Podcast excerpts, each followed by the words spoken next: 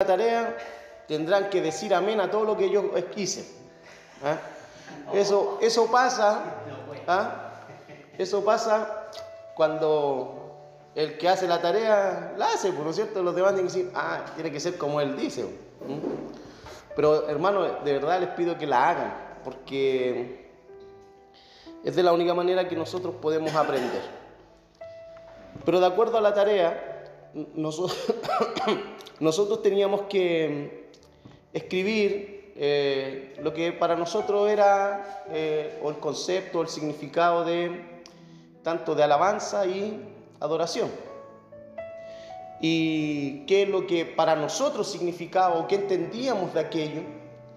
Y también hacer nuestra tarea en investigar, en ver nuestros eh, comentarios bíblicos, buscar información con referente a eso para nosotros poder eh, llegar a una conclusión. Sin duda, cuando hablamos de este tema, hermanos, nosotros tenemos que entender solo una cosa. Somos muy ignorantes ante este asunto, demasiado. Eh, cuando yo hacía esto, eh, yo decía, lo que yo creía que era está muy lejos de lo que realmente significa la alabanza y la adoración a Dios. Nuestro, nuestro punto general es la adoración, ¿ya? Pero es que para, que para poder hablar de adoración y alabanza, el mismo orden nos dice que para que haya una buena alabanza, tiene que haber una buena adoración. ¿Ya? Y para poder entender lo que es una buena adoración, esa comprensión, ¿sabe lo que provoca o lo que construye? Un buen adorador. Un buen adorador. Si nosotros no entendemos lo que es alabar, si nosotros no entendemos lo que es adorar, no vamos a ser buenos adoradores porque vamos a basarnos en lo que hemos aprendido, en lo que hemos visto, en lo que hemos escuchado, o lo que hacen otras iglesias, lo que hacen otras personas, lo que de alguna manera es un aprendizaje colectivo. La gente aprende imitando, viendo lo que sucede en otros lugares. Yo me recordaba cuando eh, yo llegué al Evangelio, a la, congregación, a la iglesia, y yo me recordaba que en ese tiempo eh, el coro, las personas que tocaban en el coro decían, vamos a, ver, a la iglesia tanto, para que aprendamos lo que hacen ellos. Y la gente aprendía de esa manera, pero no aprendía de acuerdo a lo que la Biblia tiene que decir. ¿Y por qué es tan importante basarnos en lo que la Biblia tiene que decir, porque es lo que Dios tiene que decir con lo que Él demanda y espera recibir. Nosotros no podemos inventar algo para ofrecerle a Dios si Él no lo ha pedido. Hermanos, es Dios quien nos da instrucciones de cómo debemos acercarnos a Él. ¿Se acuerdan cuando veíamos y los hermanos nos expusieron todo el sistema de adoración del tabernáculo? ¿Se acuerdan de eso? ¿Quién instituyó cómo debía ser aquello? No fue el pueblo de Israel, no fueron los sacerdotes, fue Dios. Y recuerde que el libro de Hebreos, ¿qué dice? Que esas cosas eran qué? Sombras era algo que nos hacía ver lo que realmente hoy día la iglesia le debe brindar a Dios. Entonces, es tan importante cuando comenzamos a introducirnos en eso, lo que dice el pasaje de la misma carta a los hebreos. Si el pueblo o los ángeles ¿ah? no escaparon, ¿cuánto más nosotros? ¿Cuánto más nosotros? Digamos, si ellos, Dios fue severo con ellos, ¿por qué pensamos que Dios no va a ser severo con nosotros? Y nosotros vamos a ver, que yo se los venía anunciando, lo que tiene que ver la vida de Abel con Caín y Noé. Y vamos a ver algo que yo creo que todos ustedes conocen eso, pero que la gran mayoría de los que conocemos de esto siempre se nos ha enseñado y lo hemos visto erróneamente. Pero les quiero compartir la tarea, se los voy a leer, si alguien lo quiere escribir. Pero ojalá no lo escriba porque quiero que usted haga su tarea. Si no, se va a eh, autoprejuiciar de lo que ya oyó. Y no, la idea es que la haga usted. Entonces yo coloqué aquí, en lo que es la alabanza, tenía una idea de que alabanza es hablar bien de alguien. En el caso de Dios, es hablar bien de Dios. Eso es lo que yo entendía de alabanza. Lo que yo entendía de adoración. Para mí, pensaba que adorar era solo el hecho de cantar canciones lentas, de meditación como le llamamos, o realizar algún servicio o alguna actividad para Dios en la iglesia, y eso era una forma de adorar a Dios. Eso es lo que yo pensaba. Y quizá usted me está oyendo decir, mm, yo también pensaba lo mismo, no sé, o yo creía que era eso. ¿Ya? Entonces yo fui, escuché algunas cositas, averigüé, leí. y alabanza es llenar de elogios a Dios por lo que Él ha hecho por mí. Porque hay gratitud, hay una gratitud tan grande al verme yo mismo perdido y muerto. Él quiso salvarme y darme vida. Por eso cuando yo lo alabo, lo alabo y lo, y lo lleno a Él de elogios, a Él, por lo que Él ha hecho. Eso es alabanza. Adoración es la admiración que el carácter de Dios provoca en nuestras vidas. Al contemplar su carácter, la adoración crecerá cada vez más. Mientras más conozcamos el carácter de Dios,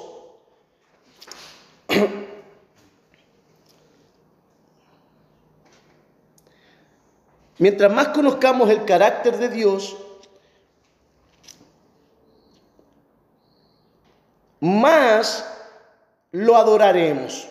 Porque la adoración va más allá de solo saber y conocer que hay Dios. La adoración va más que, más que eso. Es más que simplemente conocer y saber que hay un Dios. Es entablar una relación estrecha e íntima que me permite conocer más profundamente a Dios, eso es adoración. Hermanos, lo que nosotros estamos haciendo hoy es un acto de adoración. Yo no sé si esto usted lo había visto de esa manera. Por eso decía, hay cosas que uno va aprendiendo.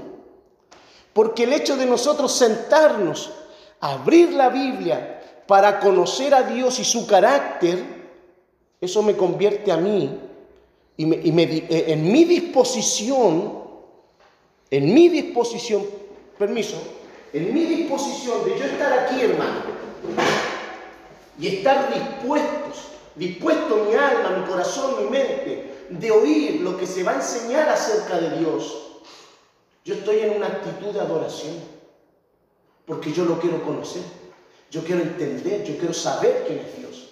Yo estoy adorando a Dios con eso. Porque eso es la adoración, es contemplar, conocer el carácter, conocer a Dios, eso es adorar. Es totalmente distinto a la alabanza.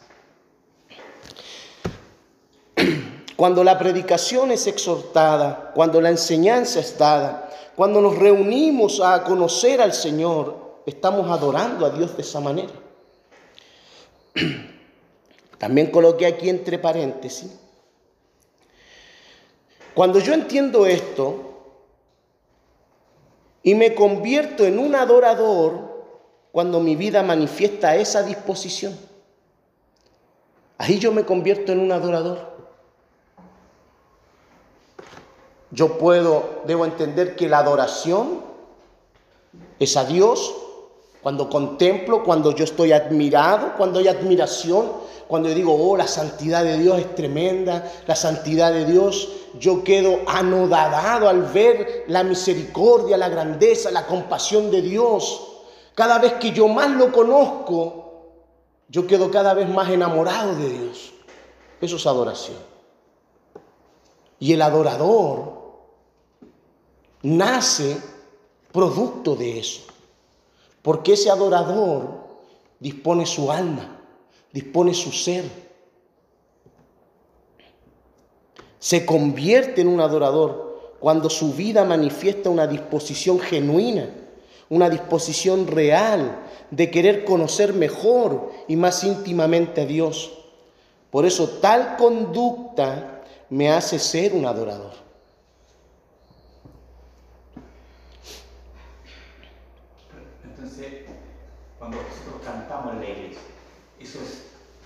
Ambas cosas o solamente alabanza.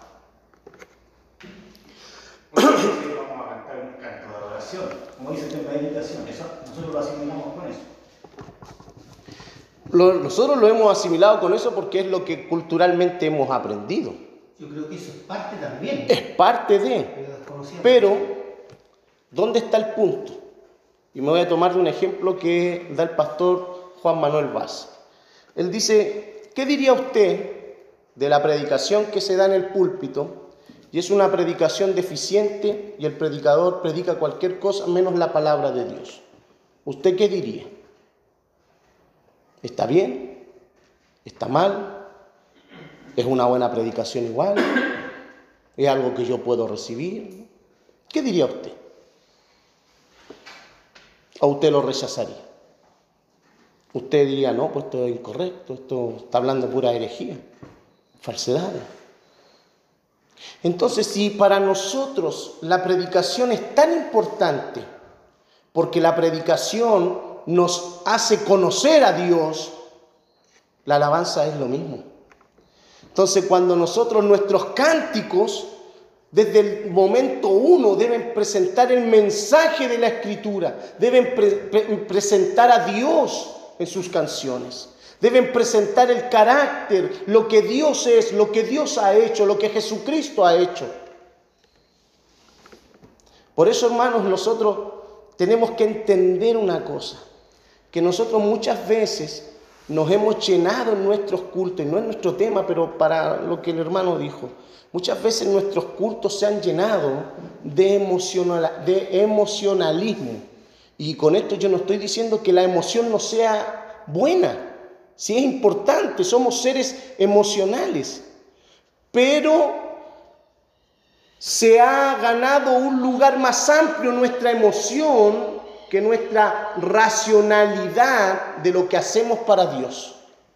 Por eso Pablo dice que nosotros debemos brindarle a Dios un culto racional, un culto con el entendimiento, no un culto quitándonos la cabeza, olvidando, eh, dejando de razonar y, entrar en una posición de éxtasis.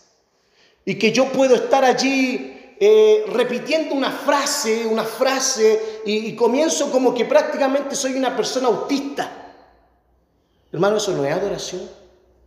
Eso no lo es. No lo es. Y yo lo he visto.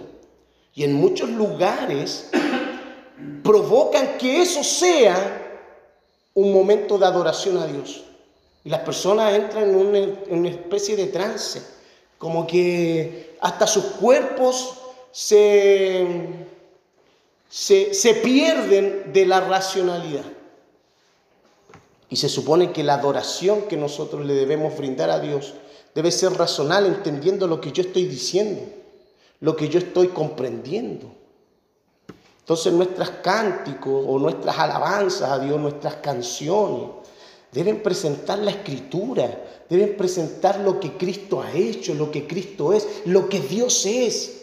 Dios es santo, Dios es soberano, Dios es glorioso, Dios es misericordioso. Pero cuando nosotros cantamos y, de repente hay alabanzas que son en estas cosas como muy sutiles, cuando solamente una pequeña frase dice Dios poderoso, pero todo lo demás dice eh, Señor, cumple mis sueños, Señor, mis anhelos, Señor, cumple eh, en mí lo que yo quiero, eh, yo tengo fe, y al final usted escucha la canción y casi el 90% de lo que estamos cantando tiene directamente relación con uno mismo. Entonces, claro, pues, de alguna manera, para muchos lugares es bueno, porque toda la gente, quien no quiere recibir de parte de Dios cosas buenas, o quien no anhela aquello. Pero recordemos una cosa, cuando decimos que estamos en el culto, nos hemos reunido a qué? ¿A quién? ¿Sí? Entonces, ¿quién debiese estar en nuestros labios? ¿Quién debiese ocupar el 100% de nuestra atención? ¿Quién debiese ocupar toda nuestra, eh, eh, nuestro lenguaje, toda nuestra mente? Dios. Pero fíjese, muchas canciones que nosotros utilizamos siempre tienen mucha cosa que ver con uno mismo. Y usted se fija que en muchos lugares eh, eso hace como que el ambiente se ponga así eléctrico. Porque la gente se, emociona, porque somos seres emocionales. La pregunta es, ¿realmente le brindamos la adoración a Dios? ¿O simplemente nos emocionamos, nos llenamos nosotros, satisfacimos nuestra necesidad, nuestra... Porque yo no estoy diciendo que alguien no tenga su tiempo devocional. Si usted quiere tener su tiempo devocional, Dios lo... en su casa, Señor, yo necesito esto. El Señor dice, presenten, presenten ustedes todas sus necesidades y yo se las llevo. El Señor nos dice eso. Pero el culto congregacional es distinto. Por eso es un tema que, en el cual nosotros tenemos mucho que aprender, mucho que aprender. Pero eso, esperemos ahí avanzar en algún momento si se puede. Pero tenemos mucho que aprender de eso, muchísimo. Pero en cuanto a lo que los conceptos que son de, esta, de estas cosas que yo les decía que ustedes investigaran, tienen que ver con esta. Esta es la idea eh, real de lo que es una alabanza y de lo que es adorar a Dios, porque nosotros eso es lo que decimos, adoramos a Dios. Entonces, si adoración, ¿ya? es la admiración del carácter de Dios, entonces yo tengo que adorar a Dios admirándolo a Él, admirándolo a Él, su carácter, sus atributos, todo lo que Él es, todo lo que Él es.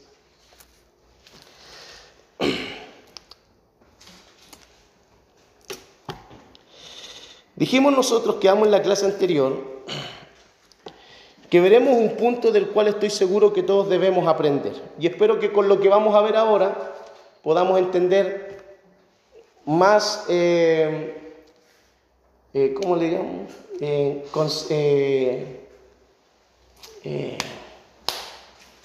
más firmemente lo que yo les había dicho que hicieran esa tarea.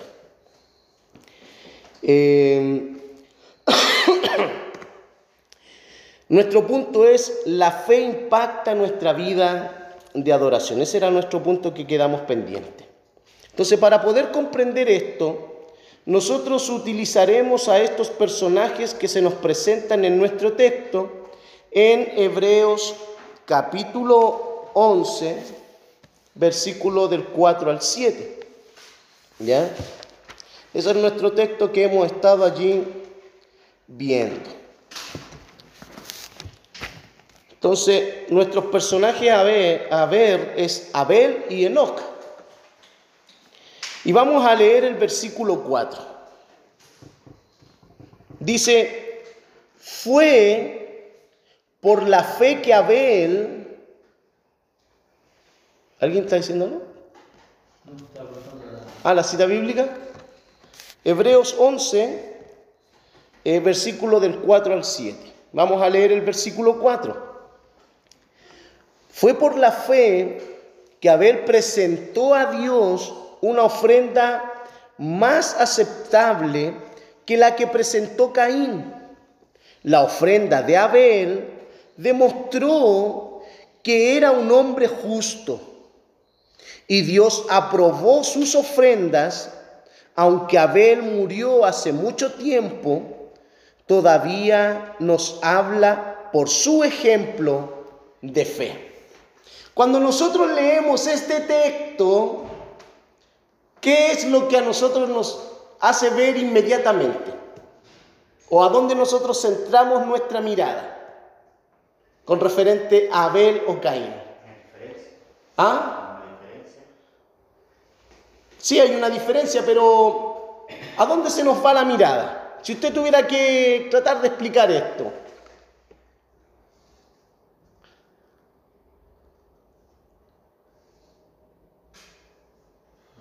En la ofrenda, sí, obvio, porque es como lo que más eh, resalta, ¿no es cierto?, en el texto. Y producto de este texto es que se ha enseñado mal el verdadero ejemplo de Abel. Porque simplemente se ha leído esto y no se ha ido a Génesis. Para leer lo que Génesis nos dice que aconteció en ese momento. Que preste atención a eso, ¿ya? Entonces nosotros cuando vemos el texto notamos cómo Dios externó su opinión acerca de la ofrenda de ambos. ¿Usted conoce el, término externo?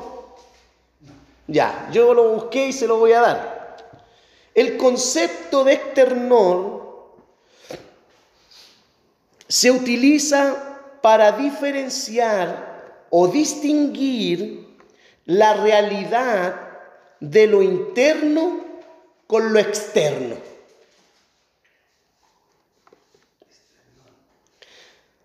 De aquello que es superficial o lo que es profundo. Entonces nosotros apreciamos en este versículo que Dios externó su opinión acerca de Abel y Caín. Porque ¿qué vemos? Que Dios dice que se agradó de quién? De la ofrenda de Abel. Pero no se agradó de quién? De la ofrenda de... Él dio su opinión. ¿Ya? Y en eso nosotros notamos algo que el texto no lo dice, pero lo dice pero no lo dice, ¿ya? Es que nosotros vemos el carácter de Dios y vemos un atributo de Dios. ¿Qué atributo vemos de Dios? Si Él externa, si Él ve lo superficial, y ve lo íntimo. Su omnisciencia. Porque todo lo sabe. El texto no lo dice, pero nosotros estamos viendo un atributo de Dios. Porque Dios sí, Él tiene la autoridad de decir el sí y el no porque Él escudriña, como dice su palabra, los corazones de los hombres. Él sabe las intenciones de los corazones de los hombres. Entonces,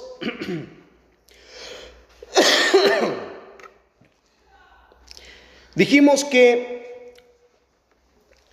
el concepto distingue la realidad de lo interno como de lo externo, de lo que es superficial o lo que es profundo. También se conoce este concepto, y algunos los que han escuchado al pastor em, Miguel Núñez van a entender este concepto que él utiliza mucho, como mundo interior y como mundo exterior. Él habla sobre el hombre interior, ¿ah? y el hombre interior debe ordenar su mundo porque si el mundo exterior va a estar desordenado, si es que el mundo interior no está ordenado. ¿Ya? ¿Han escuchado alguna vez al pastor Miguel Núñez? Él ocupa mucho este término. Este es el concepto. ¿Ya? ¿Por qué? Lo interior es el mundo espiritual, mientras que lo exterior es el mundo natural. Entonces cuando nosotros escuchamos muchas veces, y usted si va, está constantemente escuchando predicaciones de hermanos que nosotros muchas veces promovemos que escuchen, van a escuchar conceptos como estos. Entonces, eh, no está de más entender o conocer estos términos que ellos mismos utilizan. Cuando entendemos este concepto, podemos observar un atributo de Dios, que es el que recién yo le estaba diciendo, que es un atributo que está en acción, eh, moviéndose en medio del pasaje. Y para eso veremos lo que dice Génesis, el cual ese atributo es su omnisciencia. Dios todo lo sabe, Dios todo lo conoce. Para Dios no hay nada oculto. Hermanos, y cuando un creyente, ¿se acuerdan qué es lo que es adorar? Es admiración, contemplar y conocer el carácter, la esencia de Dios. Entonces, cuando un creyente adora, es un creyente que conoce que Dios es omnisciente. Entonces, si Él todo lo sabe, si Él todo lo conoce, yo no me puedo llegar y acercar pensando que Él no lo ha visto. Yo no me puedo acercar así con ligereza, porque eso sería una irreverencia. Eso sería una falta. Entonces, el conocimiento, la admiración, la apreciación de Dios me hace adorar y, me y es una adoración a Dios porque a Dios él quiere que le adoremos. Él quiere que le conozcamos. Él quiere que nosotros conozcamos quién es Él. Y no es simplemente conocer, ah, que es Dios de amor. Oh, es que Dios es perdonador. No, si conocer a Dios es conocer que Él es santo, que Él es puro, que en Él no hay maldad, que Él es omnisciente, que Él es omnipresente. Él hoy día está aquí. Eso es conocer a Dios. Es no olvidar, y como lo, han dicho en otras clases los hermanos, eh, utilizando este, este, concepto de ser conscientes de que Dios ah, nos observa. ¿No es cierto? Ustedes lo han ocupado, los hermanos que han dado clase acá han ocupado ese concepto. Debemos tener conciencia de Dios. ¿Y qué es lo que es tener conciencia de Dios? Los hermanos lo han explicado, es saber que Él está conmigo, es saber que Él me está mirando, eso es conocer a Dios. Pero muchas veces nosotros, o el que oye, puede quedarse con el término, ah, tengo que ser consciente, sí, saber. Pero la adoración eh, es más que simplemente, como yo lo dije recién, tener un conocimiento intelectual de algo. Es algo que afecta y que rige la vida del que adora.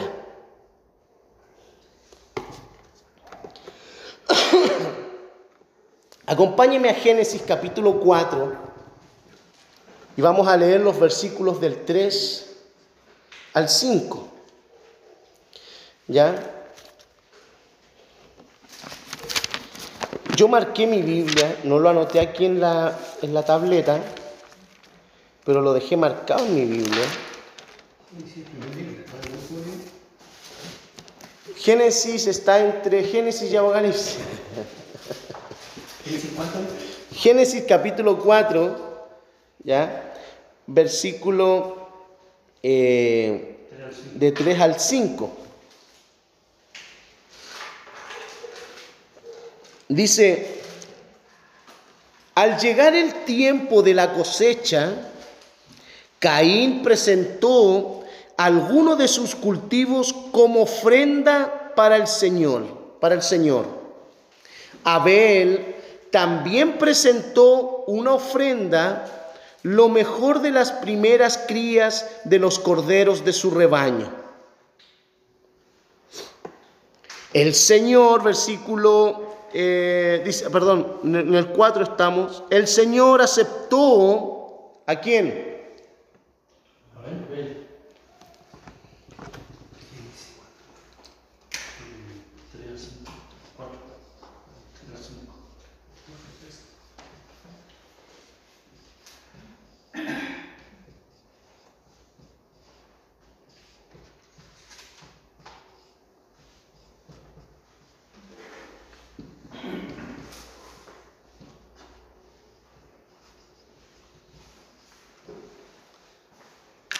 Vamos a seguir leyendo. El Señor aceptó a Abel y su ofrenda. ¿No es cierto?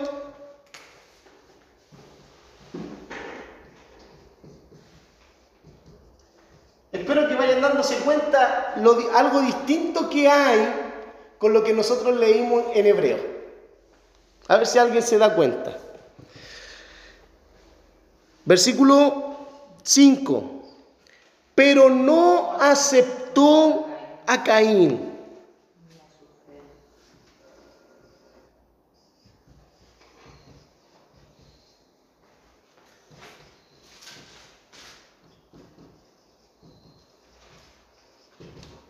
Si tomamos Hebreo y tomamos Génesis, ¿dónde está la diferencia en esto? que recalca que no aceptó ofrenda de No. Mira, fíjense bien. Que era justo. No. Fíjense bien en lo que yo les escribí en la pizarra.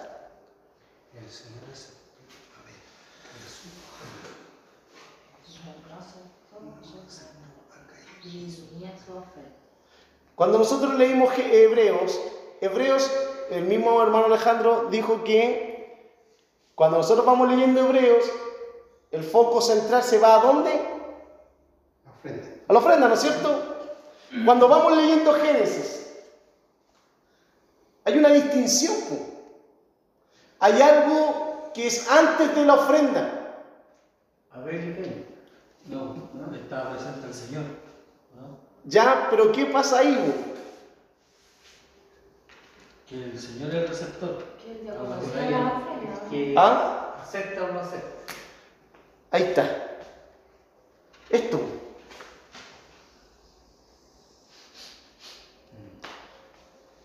Pero aceptó qué? ¿A dónde nosotros cuando vemos esto aceptó?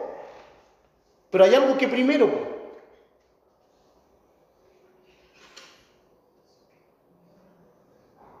Véalo.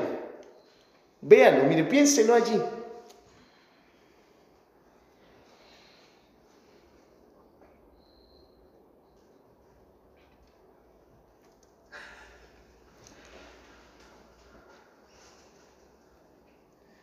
¿No lo ve?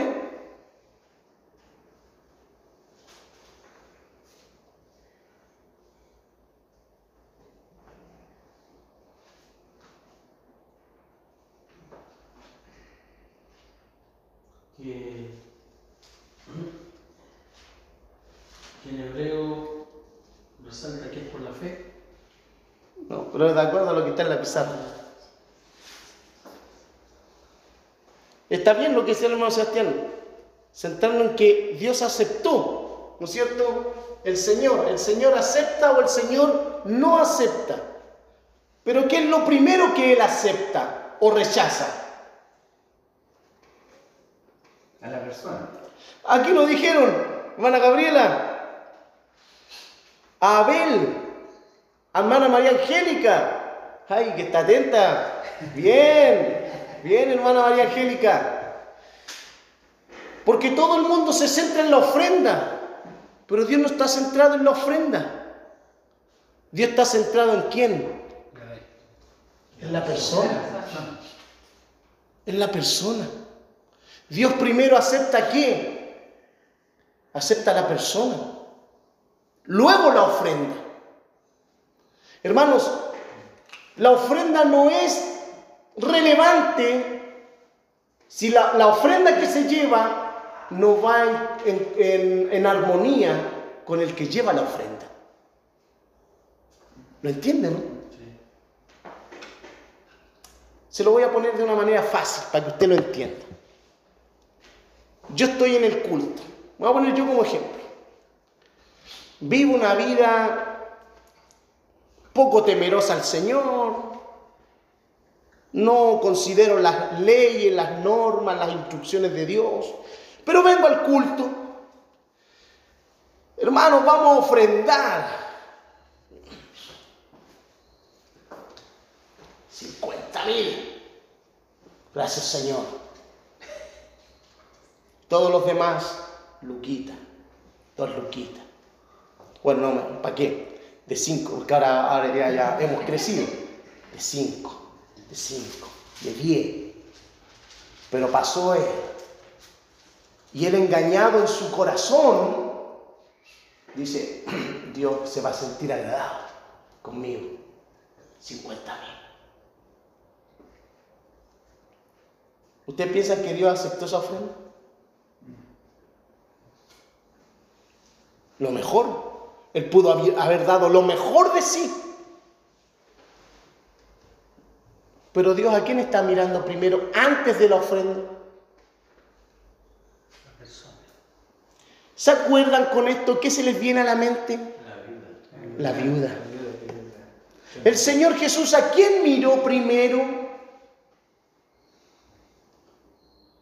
A la viuda.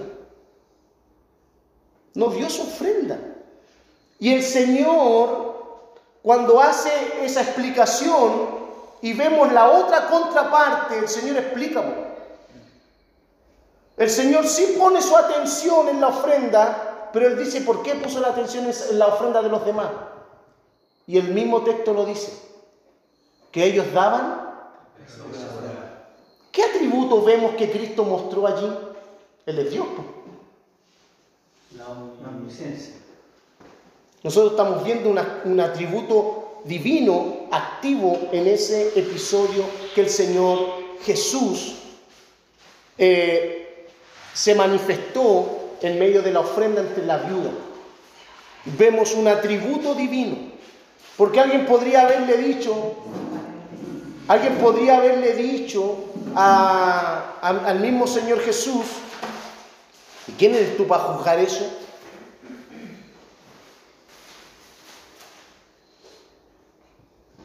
Si hiciera uno de nosotros, eh, diríamos al tío eh, desde la parte humana, que estamos fijando en la vista Ahora, en eso de, la ofrenda también es un poco, claro, porque uno no puede tomar, ah, entonces voy a dar menos y voy a hacer más. no, pues si, puede dar esa cantidad, pero primero tiene que saber él que ha sido aceptado por el Señor, que ha sido. No sé si me, me explico. Sí, es que por eso le digo, es que, hermano, quiero que usted vaya siguiendo lo que nosotros estamos explicando. Un adorador o una adoración a Dios, porque mire, lean los, versículos que siguen más adelante, yo los marqué. Mire, versículo eh, en Génesis, versículo 6 en adelante, dice, ¿por qué estás enojado? preguntó el Señor a Caín. ¿Cómo el Señor podía saber que Caín estaba enojado? Él es Dios. Él, estaba, él, veía su corazón. Y el Señor le dice, ¿por qué estás enojado? Preguntó el Señor a Caín.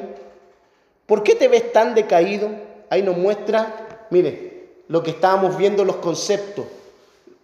Ahí Dios externalizó la vida de Caín le mostró lo que había en su interior y después le mostró lo que había en su exterior. Porque lo que hay en el interior será el reflejo de lo que será de afuera. Entonces, lo que dice el pastor, que tener cuidado, no, si no se trata de, que nosotros enseñemos y digamos, no hermano, si usted tiene que ofrendarlo como lo mejor que pueda, no. ¿Por qué, no debemos enseñar eso? Porque lo que hay en el interior de ese creyente será el reflejo en lo exterior. Eso va a afrontar de forma natural. Es algo natural. Mire, yo les voy a poner un ejemplo. Y quizá alguien puede no ser. Pero yo, imagínense, ¿qué diría usted de mí? ¿Ya? De mí. Yo voy a poner yo como ejemplo para que nadie diga, ah, vio algo, está, está diciendo algo, algo. No, voy a poner yo como ejemplo. Hermano, el Señor me ha bendecido, pero el Señor ha sido fiel conmigo. Pero el Señor me ha cuidado y, donde yo estoy, Señor, el Señor, el Señor. Vengo al culto, hermanos, vamos a ofrendar. Lucas.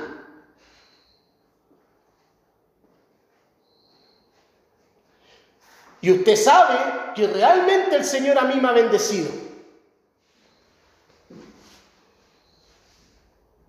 ¿Tiene relación o no? No. Entonces, ¿sabe cómo es eso? Una adoración vana. Porque yo adoro, y cuando digo una adoración vana, y adoro con mi boca y mis hechos no van acompañados, ¿a qué se hace usted memoria al tiro? ¿Qué se le viene a la memoria con eso? ¿Qué el Señor le dijo al pueblo de Israel a través del profeta Isaías y el mismo Señor Jesucristo toma la profecía de Isaías y se los dice en Mateo, que lo vamos a ver más adelante? Este pueblo solo de labios me honra, pero su corazón está lejos de mí. Entonces, hermano, una adoración genuina brota del interior, pero se ve reflejada en el exterior. Yo con esto no estoy diciendo, hermanos, que usted mientras más ofrende, usted va a demostrar que entonces en su interior, pucha que está, está bien, no hermano, porque hay mucha gente que también lo hace con esa, con esa intención. Y recuerde que una buena adoración es conocer y saber quién es Dios, conocer sus atributos. Entonces, un adorador sabe que a Dios no lo puede engañar. Una correcta adoración, un correcto adorador sabe que a Dios no le puede engañar. Entonces sabe que no puede acercarse a Él con una apariencia. A Dios no lo va a engañar. Podrá engañar a toda la gente, toda la gente podrá decir, wow, hermano, la hermana espiritual, la hermana, hoy, el hermano agradecido. Oh, pero si el hermano, hoy, espiritual, el hermano, el hermano. Pero cuando eso se ve después en lo externo y no se ve reflejado, en el fondo es una adoración vana. Entonces, como dice el mismo pastor Sugel Michelin, él explica con referente a la ofrenda y que fue una de las cosas que en el seminario no alcancé a hablar por falta de tiempo, pero él explica que nuestra manera de ofrendar demuestra mucho nuestra forma de adorar. Porque nuestra forma de adorar es nuestra contemplación de Dios, nuestro entendimiento de Dios. Entonces hay personas que ofrendan y dicen, eh, no, esto es mucho. Ni siquiera, no, es que me va a faltar. No voy a, no llego para mañana. Porque uno tiene que ser un buen administrador, digamos, yo no puedo dar más si sabiendo que yo no voy a tener para mañana? Ahora, porque tengo que ser un buen administrador. Pero también, si yo quiero darlo porque tengo la fe que Dios me va a suplir, es la fe de la persona. Pero también hay personas que dicen, teniendo, no, pero es que aquí todos ofrendan 5 lucas, 2 lucas, teniendo para dar quizás 20. No, es mucho. Ah, voy a ofrendar igual como ofrendan todos los demás. Cinco. Eso Dios también lo ve. Por eso le digo, la adoración, el carácter del creyente que es un adorador y que brinda una adoración, es algo que se forma en lo íntimo. Por eso lo que nosotros hacemos, lo hacemos para Dios. Y en esto, cuando muchas veces se habla sobre todo este tema de ofrenda o de dar del dinero, mucha gente prefiere poner su atención, ah, ya están diciendo que hay que ofrendar más o que o quieren más plata. No, hermano, si esto, el Señor, su obra Él la sustentará y Él la sustenta, es su obra. Sí tenemos que enseñar lo que la palabra del Señor enseña, digamos. Nosotros tenemos que tener una correcta comprensión de la verdad. Ahora, tener una correcta comprensión de la verdad me lleva a ser obediente a esa verdad. Pero para Dios, pues, pero eso es. Entonces, sigamos con esto para no perdernos de vista esto. Entonces Dios pone su atención ya en...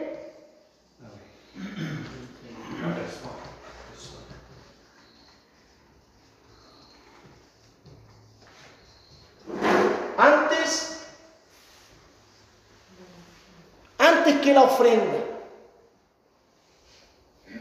Por eso el texto de Génesis es relevante para entender lo que dice Hebreo. Por eso una mala enseñanza que se ha dado por mucho tiempo a través de lo que dice Hebreo, es decir, bueno, es que, hermano, a ver, fue, aceptado la ofrenda porque fue lo mejor. Entonces, si tú no das lo mejor, Dios te puede rechazar. Y, y centran su atención en la ofrenda o en la calidad o en la cantidad. Y dicen, es que Abel, eh, Caín dio, no dio lo mejor. Pero el texto de, Génesis dice que ambos dieron lo mejor de su eh, labor o de su oficio. Recuerde que uno trabajaba la tierra y el otro era...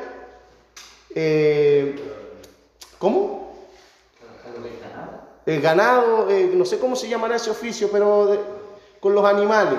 Porque está el agricultor y está la, la ganadería, ¿no es cierto?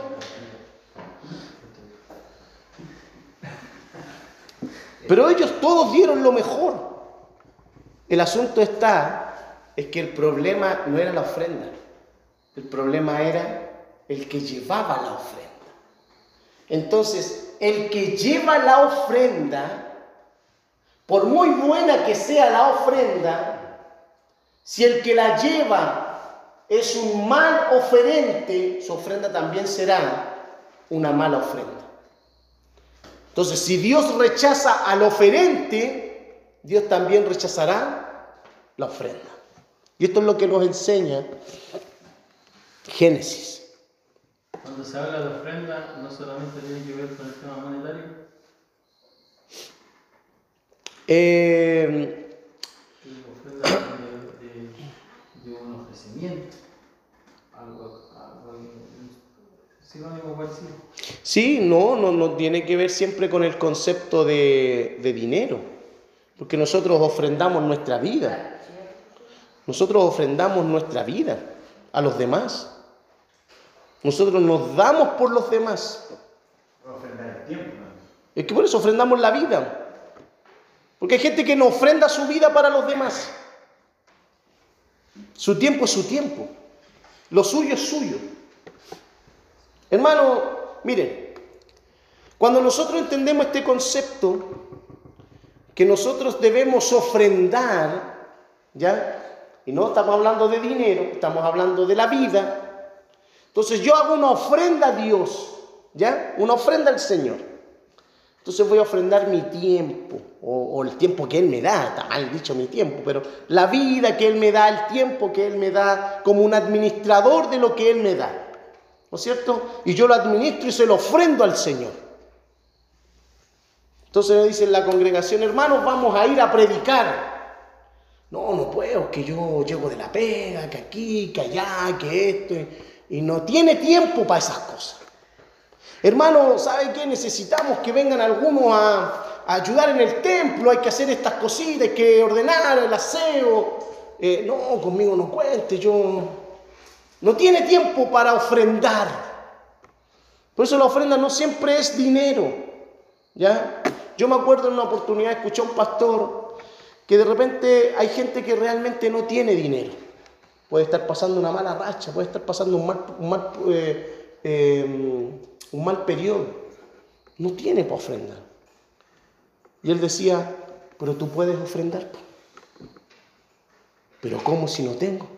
Pero ofrenda tu vida, ofrenda tu tiempo, ofrenda lo que tú eres al Señor. Ofréndalo. Pero ¿cómo? Vean de tu pastor, vean de tu líder, vean, vean tu iglesia. Ofréndate. Señor, yo no tengo para dar dinero, pero Señor, yo, yo voy a ir a, limpiar, voy a ir a... Me ofrendo. Voy a ir a ayudar a un hermano. Voy a ir a ayudar a la casa de alguien. Me estoy ofrendando. Es una ofrenda, hermano. El tiempo que se invierte. Nosotros ofrendamos al Señor porque lo hacemos para Él.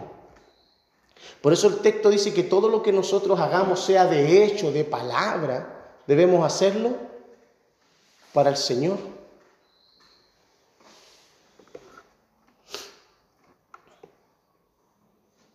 Entonces, como dice el hermano Alejandro, sí es cierto. Eh, no, no, cuando hablamos de ofrenda no estamos hablando solo de dinero. Estamos hablando de ofrendarnos también nosotros. Porque lo que nosotros vemos, la ofrenda, ¿para quién era? Para Dios. Y antes de que existiera todo este tema del, del templo, de, de la carpa, de, de todo lo que vimos en el tabernáculo y todo eso, eh, la gente que ofrendaba, ofrendaba de sus cosechas, lo que le llamaban las primicias, ofrendaba de todo, diezmaba después de sus cosas. El pueblo de Israel tenía esa cultura. ¿Mm? Y como dice Hebreo, son, sombras de las cosas que nosotros, la iglesia, debe visualizar, eh, quizás no en su contextualidad, pero sí en su enseñanza espiritual para la vida del creyente. Entonces, eh, si bien es cierto, eh, no es equi- equivocado ver también aquello, la ofrenda, eh, no solo visualizarla de una manera económica. Sí, eso es correcto. Eh, versículo 7, ¿no es cierto? Dice,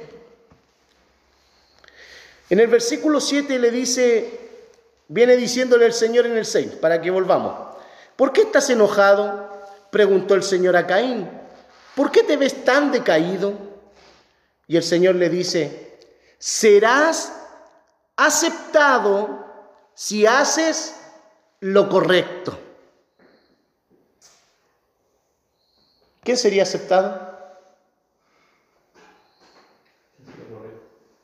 No, pero ¿quién sería aceptado? Caín, pues Dios le está diciendo, serás.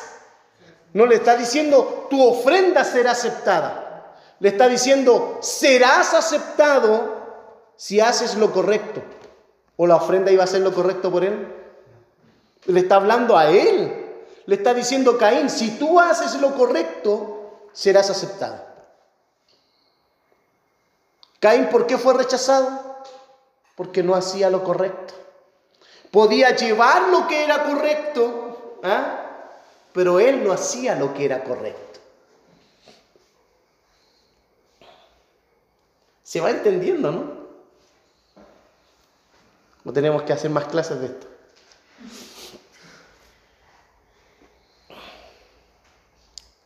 Hermanos, es aquí Dios emitiendo su juicio en medio de los servicios de adoración que son para Él. Recuerde lo que estaba haciendo Caín y Abel, era un medio de adoración que era para Dios. Y Él está, Dios está emitiendo un juicio. Entonces, podemos notar cómo viene Caín y ofrece a Dios. Y viene Abel y ofrece a Dios. Por eso, hermanos, debemos observar que Dios no quedó impresionado por la ofrenda, ya que ambos llevaron lo mejor de sus oficios. Dios estaba más atento en la vida de quien traía la ofrenda.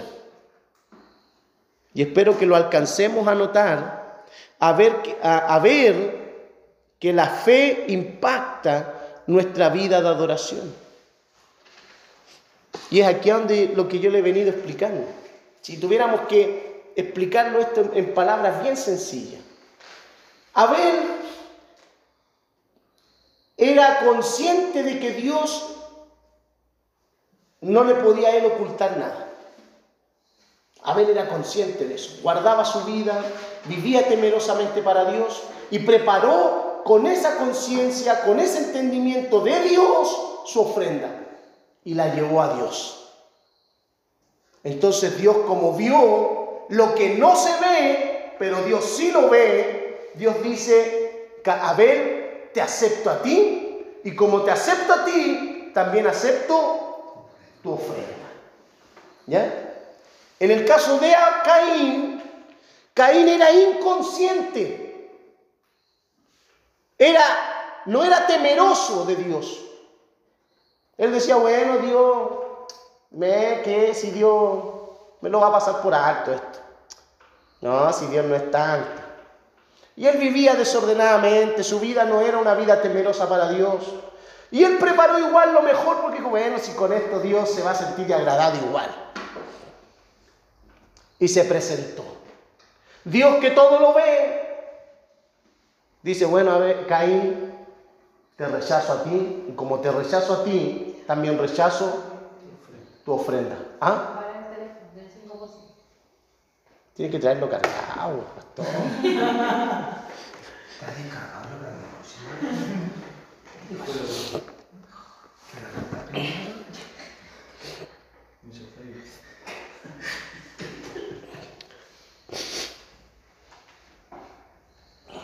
Pero que alguien se conecte.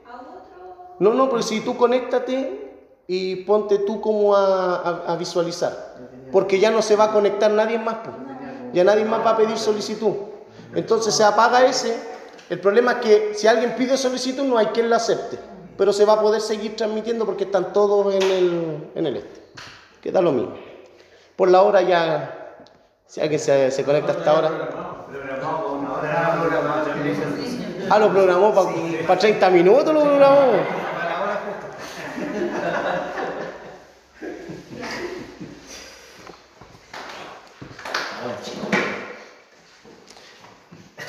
Hermanos, eh, dijimos que Dios no quedó impresionado de la ofrenda, ya que ambos llevaron lo mejor de su oficio. Dios estaba más atento en la vida de quien traía la ofrenda. Por eso esperamos que alcance a notar que la fe que impacta nuestra vida de adoración. Hay que conectar si el... ¿Ah, se conectó? ¿Mm? Si alguien me confirma, ¿se escucha hermano el audio?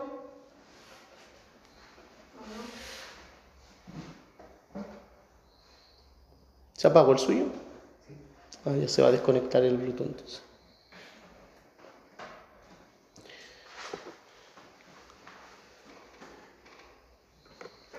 Entonces, como dijimos, cuando, eh, muchos cuando leen esto, centran su mirada solo en la ofrenda,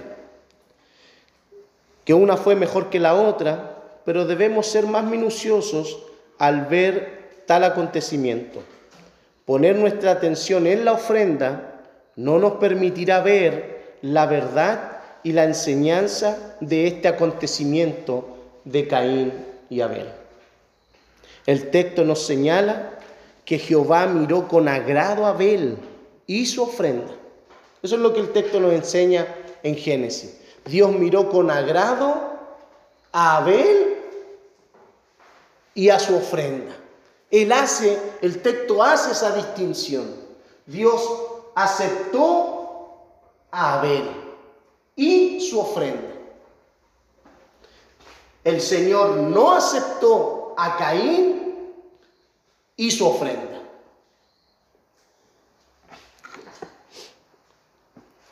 Ahora, Dios emite un juicio. Y quizás alguien podría decir que esto parece discriminación.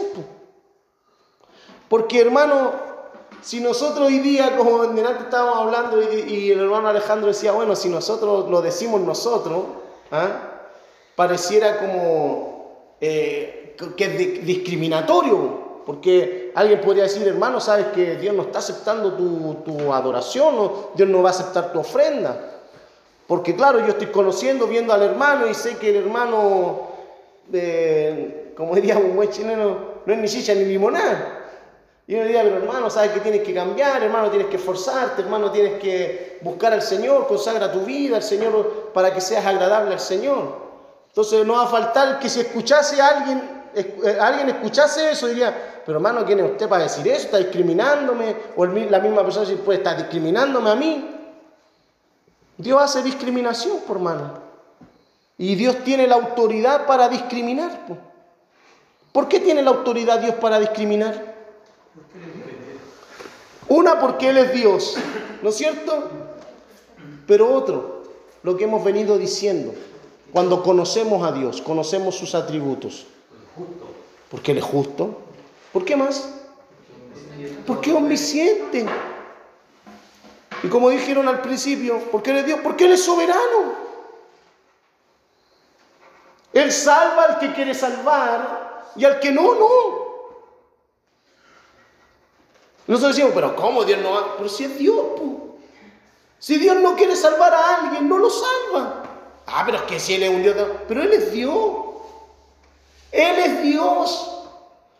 El tema es que nosotros eh, racionalizamos a Dios bajo nuestra mente tan pequeña.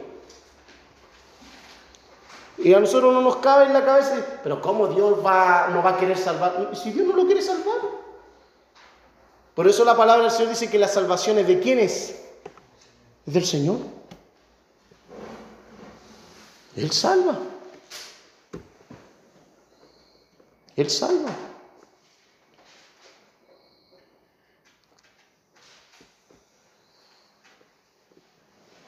En una oportunidad el Señor le dijeron, maestro, eh, hay gente que te está esperando, te andan buscando, gente que está enferma, gente que quiere que tú los sanes.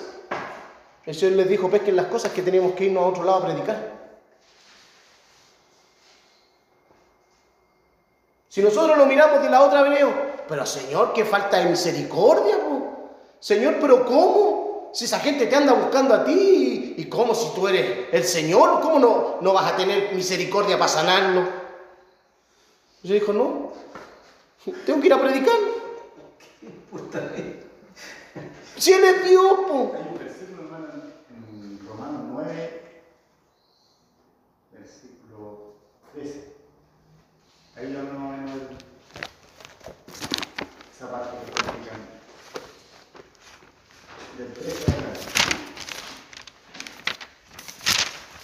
Romanos 9.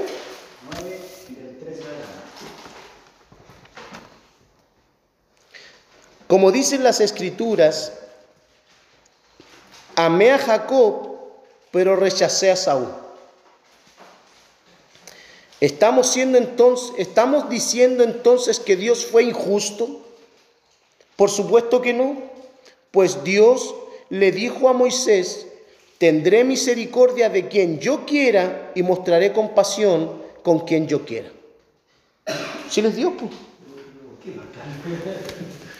Es que hermanos, que sabe, que sabe, cuando nosotros comenzamos a entender estas cosas, nosotros comenzamos a ver al verdadero Dios. Porque sabe, muchas veces nosotros, al Dios que hemos estado viendo, es al Dios de el amuletillo. No, si Él me ama. No, Él me perdona. No, si, no, si Dios conmigo. No. ¿Se ha fijado? Y a veces a mí me da risa, a mí me da risa, hermano, no, lo confieso, no me aguanto, de repente veo gente, gente incrédula, ¿ah? gente que no sirve al Señor y habla del Señor y Dios conmigo. Claro, porque y, he entendido una cosa, sí, Dios puede estar con él, pero no mi Dios. No sé qué Dios, pero puede haber un Dios que está con él, pero no el Dios de la Biblia.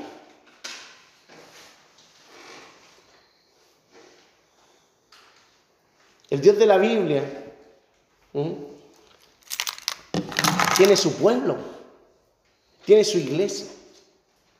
Pero nosotros muchas veces hemos también sido consumidos por el pensamiento del mundo que Satanás ha puesto en el mundo para que el mundo vea a Dios incorrectamente. Y ese, ese pensamiento también se ha introducido dentro de las iglesias. Entonces ven a Dios como el de la bolita de cristal, el ayudador, el que está allí para mí, y que, pero que Dios, eh, ¿cómo Dios no va a hacer algo conmigo? ¿Cómo no va a tener misericordia? Es que si el pasaje bíblico recién lo acabamos de leer en Romano. Él es Dios. Y no porque yo lo diga, es que Dios está conmigo, es que Dios va a estar conmigo, no. Recuerde que el pasaje de Hebreos que nosotros estamos viendo dice que el que busca a Dios debe creer que le hay, ¿no es cierto? Y Él es galardonador de quién? ¿De quién? Le busca. Él es galardonador de los que le buscan. Entonces, Él, de alguna manera, si tuviéramos que decirlo, Él es favorable, no con todo el mundo. Su, su gracia y su misericordia eh, general, sin duda, alcanza para todo. La Biblia dice que Dios hace salir el sol sobre las cabezas de justo e injusto. Dios tiene misericordia. Pero su misericordia que Él tiene, eso no quiere decir que Dios está con todo el mundo. Su misericordia que Él tiene no, quiere decir, ah, Él tiene una relación estrecha con todo el mundo, no. Él tiene una relación estrecha con los que le buscan. Él es galardonador de los que le buscan. Su gracia común, ese es el concepto, su gracia común es favorable para todos. Es favorable para todos. Ese Dios es el que tenemos nosotros. Que imagínense, tiene misericordia de todo el mundo. Pero esa misericordia no quiere decir que Él, él habite y tenga una relación estrecha con todo el mundo. No, eso es, es mal entender y no conocer al Dios que tenemos. Porque Él nos ha dicho cómo nosotros debemos acercarnos, cómo nosotros debemos buscarle, cómo nosotros debemos esforzarnos por conocerle, tener una relación con el Señor.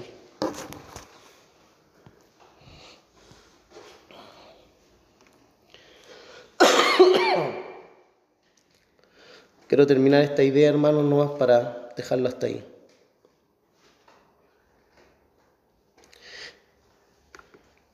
Si nosotros tuviéramos que contextualizar lo que ocurrió con, con Abel y Caín, si tuviéramos que contextualizarlo con nuestra manera de, de venir y presentarnos ante Dios y traer nuestra ofrenda a Dios, ¿qué piensa usted que diría Dios de cada uno de nosotros si tuviéramos que esto contextualizarlo? Si tuviéramos que nosotros, en vez de poner Abel o Caín, tuviéramos que poner nuestro nombre. ¿Qué diría Dios de nosotros? ¿Cuál de estas dos frases diría?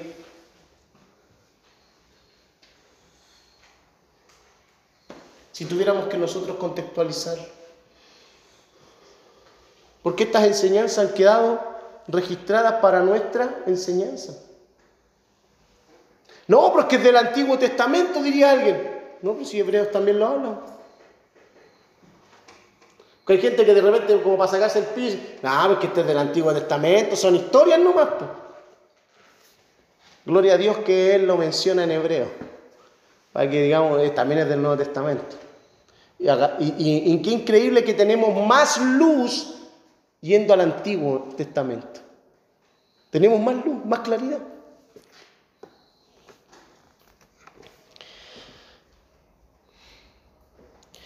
Hermanos, ¿qué diría Dios de nuestras reuniones? De esas reuniones congregacionales que tenemos cada domingo. ¿Qué diría Dios de nuestras reuniones de oración? ¿Qué diría Dios de nuestras reuniones de enseñanza o de estudio de la palabra de Dios?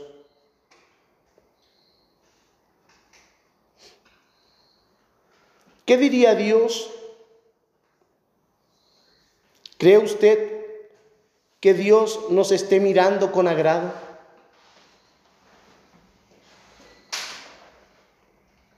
¿Y que nos acepte? ¿O nos mirará con desagrado y nos rechazará? Hermano, mire, yo quiero terminar esta idea con esto. Nosotros podemos venir cada lunes, hermano, cada domingo y sentarnos en este lugar. Pero no con la disposición. ¿Puedo estar aquí? Yo puedo estar aquí sin que para mí esto sea valioso. Yo puedo estar aquí sin que para mí esto sea lo más importante en mi vida. Porque esto a mí me enseña y me muestra quién es Dios. Yo puedo estar aquí. Y quizás para los ojos de los demás puedo ser aceptable, puedo tener alguna eh, reputación que puedo construir, con el hecho de estar. Pero lo que se construye en el interior, hermano, se ve reflejado en el exterior. Y eso nunca lo olvidemos, hermano. Nunca olvidemos que lo que se construye en el interior, en mi relación con Dios, en mi conocimiento de Dios, lo que se construye en mi interior, cuando realmente hay una construcción dentro de mí, se verá reflejado en mi exterior. Cuando lo que, lo que los demás vean de mí en mi exterior es lo que realmente está mostrando lo que hay en mi interior. Aunque yo diga y jure de guata y lo repita y lo repita que Dios para mí es importante, pero si mis acciones, si mis hechos no reflejan eso, hermanos, no tengo que argumentar. Porque quizás yo le puedo rebatir y usted puede rebatirme a mí una y otra vez con sus palabras y sus argumentos. Pero si sus acciones, sus hechos no revelan lo que su interior realmente está construido, hermano, usted podrá discutir con el ser humano una y otra vez, pero a Dios usted no lo puede engañar. A Dios no lo podemos engañar. Yo le quiero dar una tarea. y espero que la haga. Pero ¿saben? Llevo una hora once, que estamos bien, hermano. Estoy grabando aquí. Levíticos 10.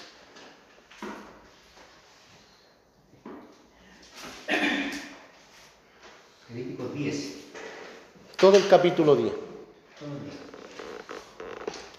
Mire, no quiero que usted haga una oda y haga pero un asunto teológico, no hermano. Lea el capítulo 10 de Levítico una y otra vez y cuando usted ya se sienta que comprendió lo que está sucediendo ahí en Levítico 10, diga, este texto me enseña esto, me enseña esto, me enseña esto. Oh, debo tener cuidado de esto comience usted a hacer un listado de lo que Levíticos 10 nos muestra de algo que sucedió con Adab y Abiú.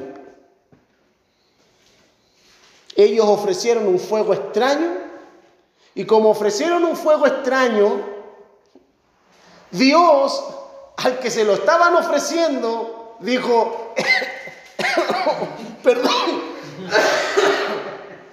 este fuego no lo conozco, que quédense ustedes con este fuego. Y fueron consumidos y muertos por Dios. Hermanos, a Dios no se le brinda cualquier tipo de adoración. De verdad, yo cuando se acuerdan que yo la primera vez que dije, hermano, tenemos mucho que aprender de esto, muchas cosas que vamos a tener que desaprender si queremos genuinamente aprender y tener tiempos que realmente sean bíblicos de adoración, de alabanza al Señor, vamos a crecer en esta área y esa área que va a crecer en nuestra vida, en nuestro conocimiento, en nuestro interior, se va a ver reflejado después en nuestro exterior. Y espero yo en Dios que estas clases sirvan para eso. Para que como iglesia, hermano, crezcamos en esta área. Que sin duda, desde aquí hacia todos ustedes, hermano, tenemos que todos aprender. Porque esto también para mí es un aprendizaje. Estoy aprendiendo igual que ustedes estas cosas. Amén.